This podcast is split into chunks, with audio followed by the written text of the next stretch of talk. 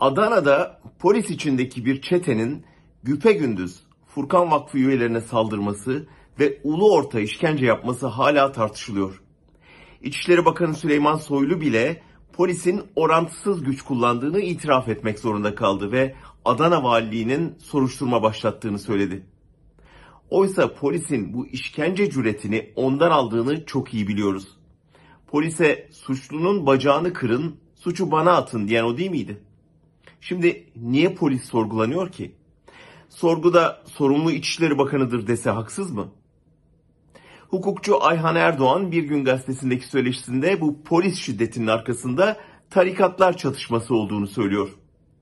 Bu tez doğruysa emniyet içindeki bir tarikat hükümeti desteklemeyen bir başka tarikat aleyhine devlet gücünü kullanıyor demektir.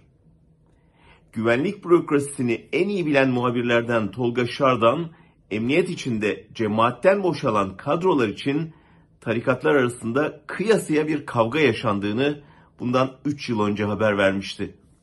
Menzilcilerin etkisinin güçlü bir şekilde hissedildiğini söylemişti. Bu kavganın sokağa dökülüşüne tanık oluyoruz bugün.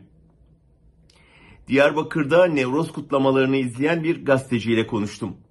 Karşımızda iki ayrı devlet vardı adeta dedi. Polislerin bir kısmı özel olarak olay çıksın diye provokasyon yaparken diğerlerinin onları ve kitleyi yatıştırmaya çalıştığını anlattı. Bu da önemli bir ipucu.